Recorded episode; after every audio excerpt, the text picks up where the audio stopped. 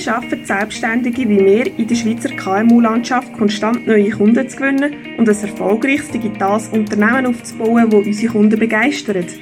Genau dieser Frage gehen wir nach. Mein Name ist Melanie Schmidlin und ich begrüße dich zum Digipreneur Podcast. Was ist das A und O von allen erfolgreichen Beratern? Das ist eine Frage, die ich mir praktisch täglich stelle. Es ist eine Frage, die mich beschäftigt, die meine Kunden beschäftigt und wo ich einfach immer besser, besser und noch besser werden Es gibt grundsätzlich ganz viele verschiedene Gründe, wieso dass wir in der Selbstständigkeit gelandet sind. Du bist vielleicht aus Überzeugung in der Selbstständigkeit gelandet, vielleicht hast du ein Unternehmen von deinen Eltern dürfen übernehmen, vielleicht hat es auch ganz andere Gründe gegeben. Bei mir war es eigentlich fast ein, ein Zufall. Gewesen.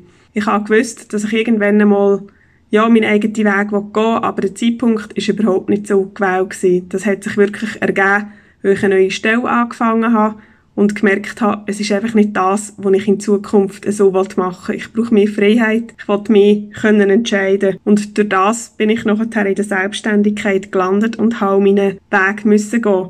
Ich habe lange an meinem Angebot gefeiert, habe überlegt, wie ich das machen meine Webseite anfangen perfektionieren und habe einfach immer geschaut, was kann ich noch anders machen, was kann ich noch besser machen. Das ist vielleicht dir auch so gegangen. Du kennst das vielleicht selber.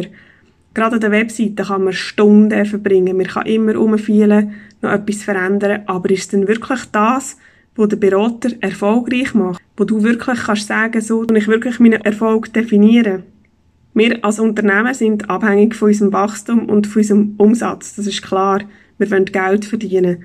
Der Umsatz ist sicher etwas, wo, wo wir irgendwo ein Ziel haben. Die einen sagen, ich habe einen gewissen Kundenstamm, mehr will ich gar nicht wachsen. Die anderen sagen, ich will immer noch mehr besser werden und doch noch immer ein bisschen wachsen. Das ist ganz dir überlassen. Da musst du finden, was für dich stimmt. Was aber ganz, ganz gleich ist für alle, das Consulting-Business, Berater-Business ist ein Menschen-Business. Das möchte ich dir wirklich mit auf den Weg geben. Das ist das, was für mich das A und so von allen Beratern ist. Wer hat verstanden, dass Beratungsbusiness ein Menschen-Business ist und nicht irgendetwas sonst? Es handelt sich bei uns alles um den Mensch. Es geht darum, dass wir eine Beziehung aufbauen. Ohne Beziehung bekommst du auch keinen Kunden. Es geht also alles darum, dass wir wirklich möglichst viel Vertrauen zu unseren Wunschkunden aufbauen können. Du kennst es selber, wenn dich irgendein Fremder auf der Straße anhält und sagt, hey, willst du mein Programm kaufen? Dann sagst du nicht ja. Dann denkst du, was bist denn du für ein Vogel? Das machen wir einfach nicht, das gehört sich nicht bei uns. Also du hast weit Möglichkeiten zwischen fremden Wunschkunden und zwischen vertrauten Wunschkunden. Und ein fremder Wunschkunde und ein bekannter Wunschkunde, die haben beide einen gleichen Punkt. Und zwar, die haben ein Problem, wo der Schuh drückt. Bei meinem Fall ist das beispielsweise, dass der Kunde, Wunschkunde neue Kunden gewinnen Das ist das Problem, das er hat. Er weiß nicht, wie er konstant neue Kunden gewinnen kann. Das Problem ist sowohl beim fremden Wunschkunden als auch beim vertrauten Wunschkunden omnipräsent. Jetzt ist es aber so, dass der fremde Wunsch kommt, der kennt mich nicht, der hat keine Ahnung von mir, der hat auch noch keine Vertrauensbasis zu mir, der weiß nichts über mich und der wird mir auch nicht einfach das Angebot abkaufen.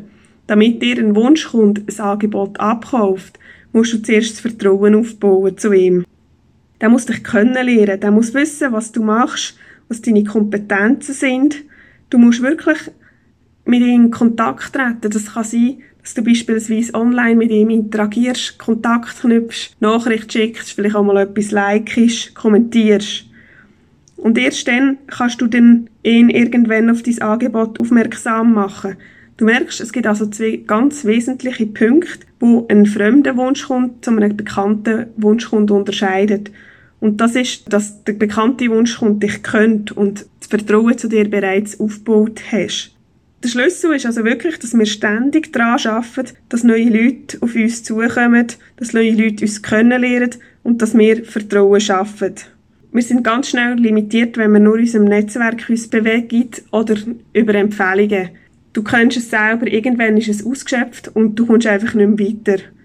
Darum musst du eigentlich wieder Schritt überlegen, wenn du auf der Straße unterwegs bist und einfach jemand Fremdes ansprechst das ist eigentlich der gleiche Kontaktpunkt, wie du auch für dein Business, für deine Wunschkundenerweiterung musst machen. Den Mut haben, beispielsweise auf LinkedIn, auf Instagram, Facebook oder wo auch immer, einfach jemand Fremdes anzusprechen.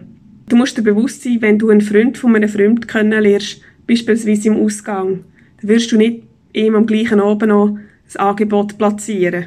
Du tust zuerst mit ihm reden, dich austauschen, vielleicht kommst du dann später mal in Kontakt und tust ein Angebot platzieren.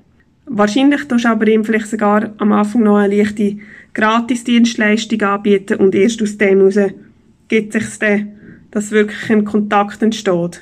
Ich stelle mir einfach die Frage, wieso machen das Leute?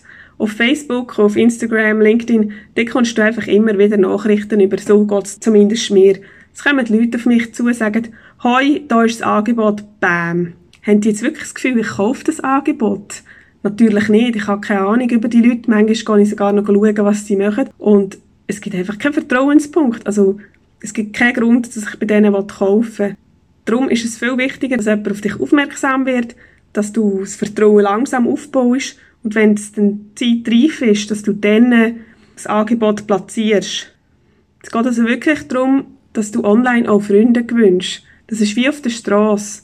Das A und so von Berater ist also wirklich, Freunde zu gewinnen, die kennenzulernen, das Vertrauen aufzubauen und erst dann das Angebot zu platzieren. Und für das ist eine persönliche Note ganz wichtig. Du nicht einfach eine Standardnachricht in diesen Leuten schicken.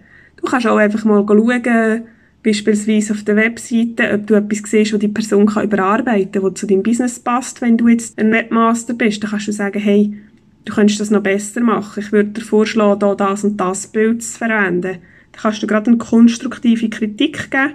Dann bringst du quasi gerade einen Mehrwert im Kunden und schaffst so gerade noch mehr Vertrauen. Du musst aber immer auch darauf achten, wie deine Kommunikation dann effektiv wird sein. Bei einem Freund wirst du auch nicht einfach zu ihm hingehen und sagen, hey, da ist das Angebot. Wenn dich ein guter Freund fragt und zu dir sagt, hey, könntest du mir echt noch über den Text lesen? Dann sagst du, logisch, das mache ich.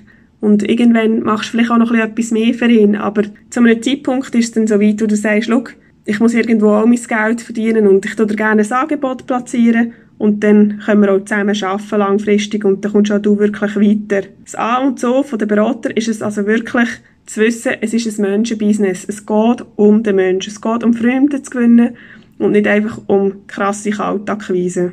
Und in einem zweiten Schritt ist es wichtig, dass du systematisch Vertrauen aufbauen und dann purzelt dir auch in den nächsten Wochen und Monaten Kunden einfach so rein. Das heisst, du hast ein Vertrauen aufgebaut und die Kunden wollen dann wirklich auch mit dir ins Geschäft kommen. Dann geht es darum, dass du auch aus diesen Wunschkunden Termine machst und ins Gespräch kommst. Das ist nochmal ein Schlüssel, wo man wirklich muss bedenken, das ist wie bei einem Date. Wenn du ein Date willst, wenn du mit jemandem im, im Gespräch bist, sagen wir mal, du bist auf Tinder und bist am Schreiben. Irgendwann ist es einfach so weit, dass du ein Date haben Und dort geht es darum, wer macht den ersten Schritt und wie macht man den ersten Schritt. Kannst du dir also dort vorstellen, wie du auch was angenehm wirst empfinden und so kannst du auf den Kunden zugehen. Geht also wirklich darum, den nächsten Schritt hinzubekommen. Du kannst von den goldigen Marketingregeln von diesen sieben Touchpoints ausgehen. Es braucht also sieben Kontaktpunkte, bis du einen potenziellen Kunden auch wirklich zu deinem Kunden kannst machen Das kann sein, indem dass du ihn erstens auf LinkedIn hinzufügst, zweitens eine Nachricht schickst, drittens einen Kommentar lockieren, viertens ein Like abgibst. Das kann aber auch über andere Wege sein, indem dass der Kunde bei dir Podcast lost vielleicht ein YouTube-Video lässt, deinen Blogartikel liest. Es gibt ganz viele verschiedene Möglichkeiten. Du musst dir also bewusst sein, dass es mehr als sieben Kontaktpunkte braucht, bis der Kunde auch wirklich auf dein Angebot einspringt. Mach ihn als Freund und dann wirst du auch erfolgreich sein. Es ist das Gleiche, wie ich jetzt auch den Podcast lanciert habe. Es ist eine super Möglichkeit, Vertrauen mit potenziellen Kunden, aber auch mit bestehenden Kunden aufzubauen. So lernt man meine Stimme kennen, man lernt meine Expertise kennen und man lernt mehr über mich kennen. Ich hoffe, ich konnte dir einen spannenden Einblick geben, was A und O von erfolgreichen Beratern ist und freue mich über eine weitere Empfehlung von dem Podcast. Deine Melanie.